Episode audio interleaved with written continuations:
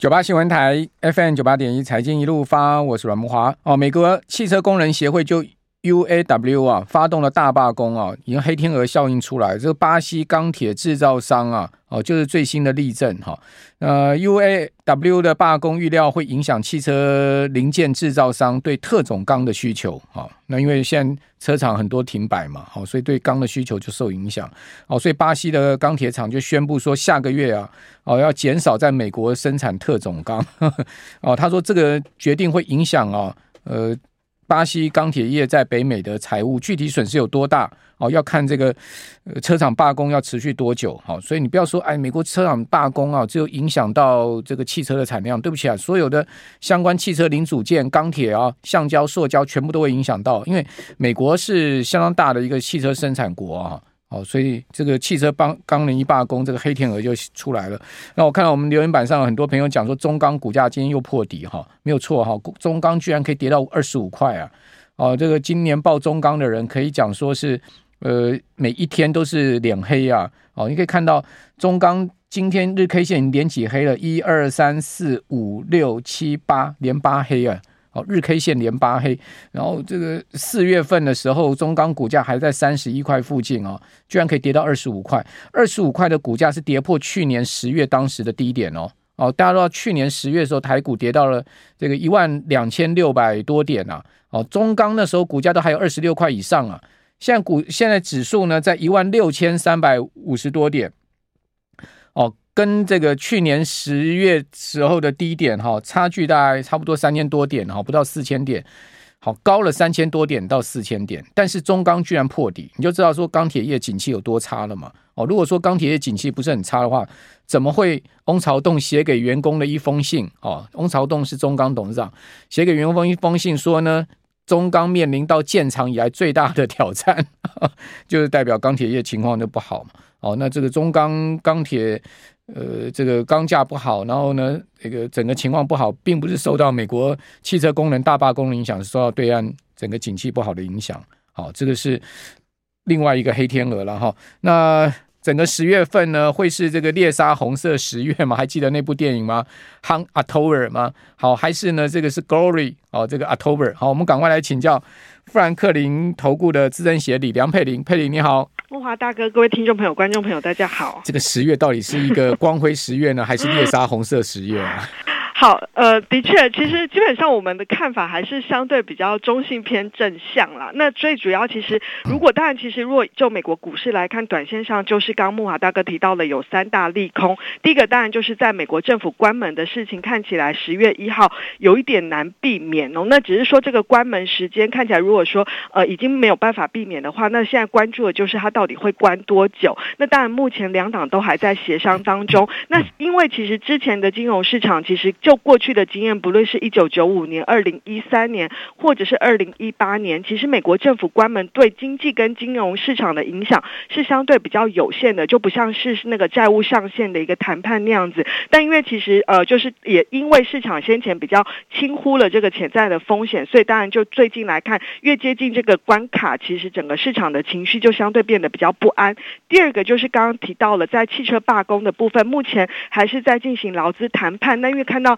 目前的新闻传出来说，可能如果说谈判没有重大进展的话，礼拜五有可能会进一步去扩大整个办呃罢工的范围哦。那这当中，当然他如果说罢工的时间跟范围拉得比较长，而且范围比较大的话，举例来说，目前原本就是估说，如果罢工十天的话，可能美国经济的减损大概是五十亿美元左右。那这当中，当然其实除了经济的一个减损压力之外，呃，第二个当然就是目前美国最担心的还是在于通膨的部分，有可能会。会再度的一个增加，那当然，其实虽然最终如果达成劳资谈判协议，因为他们要求的加薪幅度是蛮高的，所以这部分有可能会让整个目前美国的通膨，尤其是核心通膨的部分，还是相对比较粘着的状况哦。但不管怎么样，我们觉得这两项变数。终究随着时间的一个发展，终究还是会有一些结果出来。那第三个，我觉得是市场上现在还是比较大的压力，就是在于鹰派的一个联准会。那从除了上个礼拜联准会的一个鹰派暂停升息之外呢，其实最近这几天联准会官员的一个谈话也都持续展现鹰派，所以这也是牵动了，就像美国十年期公债值利率目前已经来到了四点六零七五个 percent。那我们看到，其实这个值利率的一个上扬呢，虽然说先前对于整个美国经济看起来影响是相对比较呃温和轻微的，但是我们看到最近这几天。其实对于整个企业的一个影响开始慢慢的一个展现哦，那包括了像是美国最大的一个替代能源的一个公用事业公司 NextEra，也是因为整个高值利率的关系，去调降了它未来的一个股利成长率这部分的一个预估，所以整个股价就出现比较大的一个修正。那接下来看到，其实像是美光的部分，其实多少都有提到，就是营收虽然有成长，但是整个呃亏损的部分都还是比预期来的扩大一点，所以我觉得相较于的确。债券市场目前的一个值利率，目前我们呃以富兰克林坦普顿团队来看，以目前美国十年期公债值利率，我们认为可能未来是的确有机会朝着整个五个 percent 这当的一个关卡迈进。五趴，在这当中大家要看，现在突破四点六，大家都已经心凉了，那到五趴还有。还有这个四四五十四五十个基点呢？对对，那这当中当然要看美国接下来的一个通膨跟经济的一个状况而定。那包括像是下礼拜五的一个就业报告，如果美国的就呃经济尤其是就业市场开始又明显的一个降温的话，我觉得整个殖利率在这一波急速弹升之后呢，或许的确短线上有可能见高点了。但基本上我们觉得以目前的一个状况，应该投资人大概就是以设定在四点五到五个 percent，可能是这样子的一个区间的一个范围，嗯，好，我们听众朋友很会联想哈，说这个中钢今年呐、啊，股东会送雨伞是预告哈，要下雨，大家那钢股 钢钢股的那种雨伞哈，就遇到大家要这个下雨，真的很会联想哈。啊，中钢的 EPS 糟嘛，你看啊。今年第一季、第二季合计才赚零点零二元，去年第四季亏损零点三三元，好，去年全年只有赚一点一五元，然后前一年是赚四块，从四块 EPS 掉到一块，好，掉到一块就算了，然后呢，今年第一季连续第二季亏损，哈，那第二呃第二季好不容易赚零点零六元，但是今年上半年只赚零点零二，好，所以这个。没办法，EPS 已经写在这个股价上面了哈。好，那刚刚佩林讲说，美国十年期国债其实有可能升到五趴，这个真的是一个惊人的数字哈。因为现在已经升到二零零七年，呃，差不多是十月中以来的高点了嘛，已经升破四点六，哦，四点六再升到五趴的话，还有四十个基点。哈，那在四十个基点的话，那不是？债券价格还要再继续下跌吗？这是第一个。那那债市持续的持续往上攀升，不是也预告的美元还会再继续强吗？也预告了说美股还要再继续往下压吗？好，这是第二个。那第三个呢？现在目前汽车功能罢工看起来也没有。一个明显妥协的迹象，再加上美国总统拜登好跑到福特汽车车厂哈，拿了那个扩音器大声公支持汽车工人，说你们罢工有理啦哦，你们是要求四十趴的加薪有理啦哈，因为资方赚太多，他们过去几年很好，所以应该回馈给你们。那工人更有底气了嘛，总统都挺我们嘛，是不是？所以这是这，然后那十月份政府关门，美国政府自己也搞不定，好要看国会脸色，看起来现在关门的几率高达八成。好，所以这真的是整个十月到底要怎么度过呢？啊，第一个我还是先回答一下慕驊大哥的问题哦，就是如果就十年期公债殖利率来看，我们基本上是从就是包括了就是呃之前金融海啸前的大概实值的一个殖利率，大概是在平均是二点七五到三个 percent。那如果再加上联准会设定的两个 percent 的通膨目标，大致上可能就是在这个水准，就四点五到五个 percent。那是不是真的会到五个 percent 甚至五个 percent 以上？真的就是要看接下来的美国经济数据而定。但不管怎么样，我们还是要。强调，如果以目前联准会的态度，的确未来所谓的 higher for longer，就是利高利率环境会维持更长一段时间。目前看起来这个方向是确定的，那可能降息要等到明年的下半年比较有机会，而且降息的幅度，就利率的点阵图看起来也是明年本来预估是四码，现在已经降为两码了。那我觉得好的状况是最近这一两个礼拜，市场金融市场已经很迅速在反映这样子的一个预期的一个调整。所以如果就美国股市来看的话，我基本上我们觉得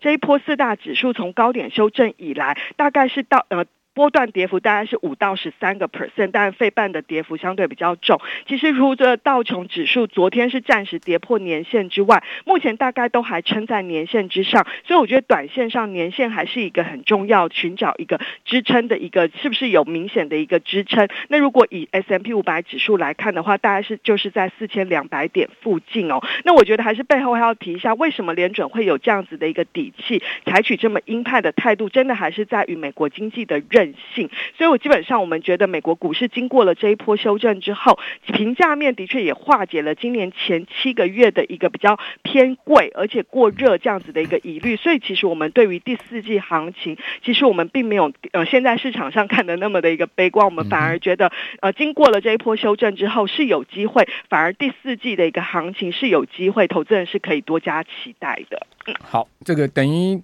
第三季砍下来之后，留一个第四季上涨的空间了哈。嗯，好，因为毕竟这个评价面也降低不少了嘛。好，那我们这边先休息一下，等一下回来再继续请教梁佩玲。九八新闻台 FM 九八点一财经一路发，我是阮木华。好，这个美国汽车工人啊，获得拜登总统的撑腰啊，说可能在扩大罢工呃罢工哈。呃，这三大汽车巨头现在头很痛哈。呃，他们也在裁员，哈，也在。用裁员的方式呢，去对抗哈这个汽车工人联合会哦，但现在总统站在汽车工人这一边哦，更增加了工人支支呃增加他们支持工人增加加薪百分之四十的诉求。那现在他们要发动更大规模的罢工哈。那另外呢，股市的呃情况。因为连跌两个月嘛，所以美股的股民现在处在一个极度恐惧的情况之下。CNN 的恐惧贪婪指标已经跌破了二十五分了，哈，跌到了所谓 extreme fear，哈，就是说极度恐惧的这种区间。那过去的经验是呢，跌到极度恐惧，代表呢，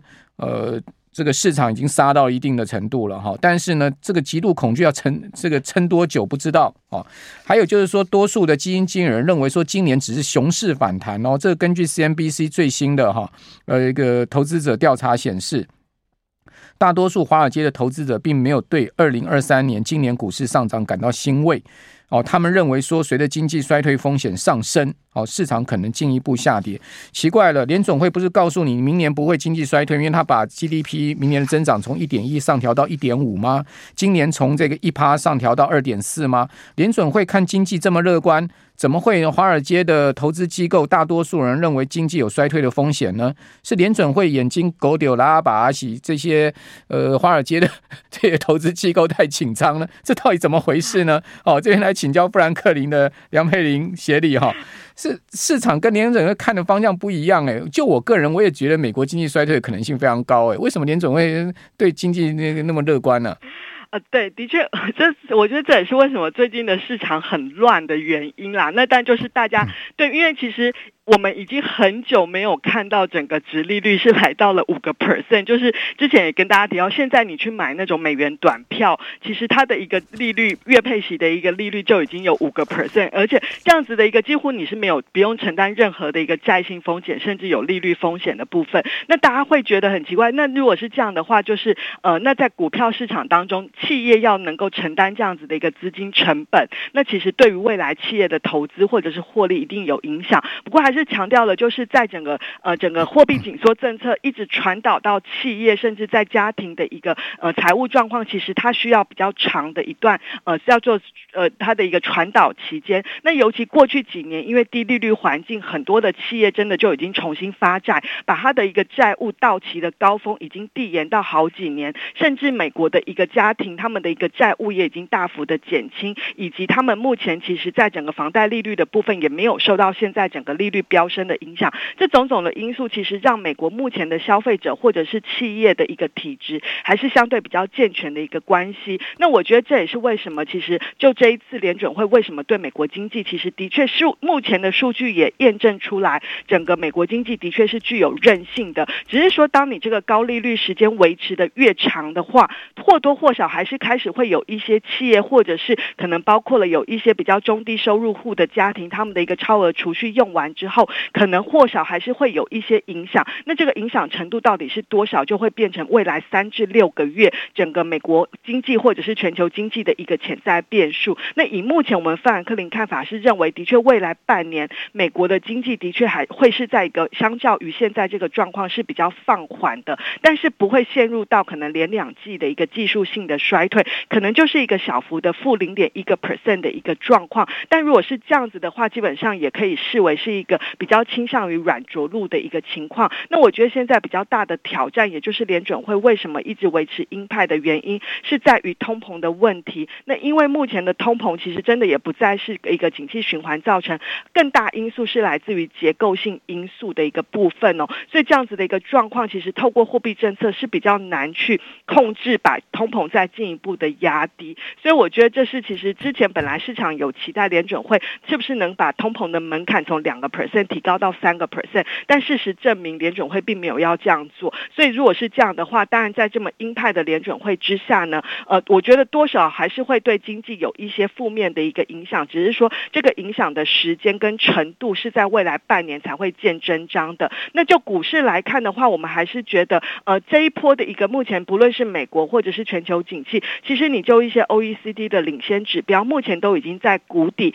开始有一些温和的改善的一个情况。这几个月，那我觉得到底是不是很快的会进入到复苏，这或许还很难说。可是基本上，我觉得最坏就是它的一个应该不至于会再大幅的一个恶化啦。那尤其像是半导体的部分，先前也因为库存偏高的关系，目前看起来都已经有一些去化库存的动作，虽然速度还是比较慢一些。那我觉得这部分其实对于整个这一波消化后的一个股市的一个评价面，我觉得还是呃，就未来三至六个月，基本上我们觉得还是有一些上涨的一个空间可以期待的。嗯，好。可我看到这个最新的数字，美国家庭债务是持续在上升，嗯、对不对？嗯、对，对，对，已经达到了信用卡那一块，嗯，差不多已经达到了十七兆美金了，就整个整个全部的家庭债务。我知道美国其实家庭债务里面最大的一块是房贷嘛，房贷大概差不多十二兆，然后信用卡大概一兆嘛，另外还有一部分一兆多是汽车贷款，然后另外呢还有一兆多是学生贷款，哦，所以总共加起来。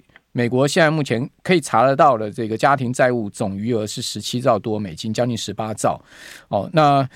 那这个这个债务尤其是在往上升的。为什么？你刚刚讲说，其实美国家庭债务在联准会眼中认为不是个问题呢？呃，应该是说，他的家庭债务相较于可能像是金融海啸前那样的一个状况，其实是比起那时候其实是改善很多。那当然这几年还是有一些温和的一个上扬啦。那就像慕驊大哥提到了，其实我们比较呃未来比较。要关注的就是在整个高利率环境之下，大家的一个举债的一个成本增加。那尤其是如果现在的一个低利率的一个呃这个呃像是他们的一个呃比方说房贷的部分，虽然他们都是锁非常长期，但是当这个效果开始慢慢的一个消除的话，我觉得还是会有一些负面的一个冲击出现。那这当中我们还是强调，在高利率环境之下，举例来说，像今年的债券市场是以非投资等级债的表现最好，但是因为非投资等级债当中，通常也就是债性品质比较差的。那我们觉得说，虽然它今年来的表现很好，但是如果你再把时间拉长的话，我们觉得有一些在非投资等级债当中，可能偏向三个 C 这种债性等级又比较更差一点的企业，我们觉得它终究还是会受到高利率环境，会有一些潜在的违约风险出来。那可能不会像金融海啸那么严重，但这样的话，其实就还是会有一些，就是有一些接下来大家可能还是会听到有一些违约啦，甚至有企业申请破产甚至倒闭的一个状况，所以接下来的布局，虽然说今年的投资等级债或公债市场表现是比较承压一些，但我们觉得反而如果你未来要去寻找有一些收益机会，而且是比较高品质的话，还是比较靠拢在第一个要短天期，然后第二个就是比较靠拢在高品质，尤其是投资等级债这样子的一个状况，我们觉得它的风险是相对比较低，而且它的收益相对是可以比较稳定的。资金都跑到那个零到三个月的国库券的 ETF 去了。那个，比如说大家去看那个 BIL 那档 ETF，Tick 叫 BIL，就是它就是那个放零到三个月，它每一天就是涨零点零二趴，每天涨每天涨零点，就 是它的息有滚，对，它每天就涨零点零二元。好，它那个大概现在目前好像是九十几块美金吧，它每天就在慢慢涨，慢慢涨。好，那一年的报酬率大概四趴多，接近五趴。那你说有四趴多接近五趴的这样的 ETF，每天都稳稳涨的，那我干嘛要去买那些股票，或者说买那些这个会跌的东西呢？因为它每天涨啊，你每天都涨一点，每天涨一点这样子，然后而且每个月还除息啊，对不对？它每一每个月除息除完之后，它回到原点，它就在慢慢涨上去，涨到月初除息，它又跌下，它又它又除回去，然后又慢慢涨上去，就这样子。对，所以这就是现在，如果是联准会未来会可能还有一码的升息空间，或者是至少短期内不会降息的话，像美元短票这种，就是我觉得是很适合作为一个先靠拢，在一个资金停泊。那股市的部分，当然就是十月份接下来要登场的财报，就可以提供给大家一些方向。对，对我觉得华华尔街这些大咖哈，像巴菲特这样的大咖哈，你可以看到他们现在，比如波克夏来讲，他现在他现在手上的现金比重很高嘛。嗯，他也都是去买，对啊，他都是去买这个三个月的啊。哦，那他先先稳稳赚那个四趴五趴，等股市大跌跌到了一定的低点的时候，他们再进去抄底嘛。每再跌到一定的低点，他进去抄底嘛。华尔街这些人不都这样搞吗？他搞不好现在就希望股市越叠越越深越好。你这些七巨头全部给我叠回原形，这样子 会不会呢？这有点难了。不过的确，因为我们最近正好有国外经理人来，那正好市场比较波动，我们也是看到他们也是认为说，哎，之前前七个月真的涨很多，所以反而现阶段的震荡，他们觉得是一个提供他们可以去择优布局、找好标的的机会。Okay. 好，好，也许就会有一个反弹了，对不对？对对对。好，非常谢谢梁佩玲。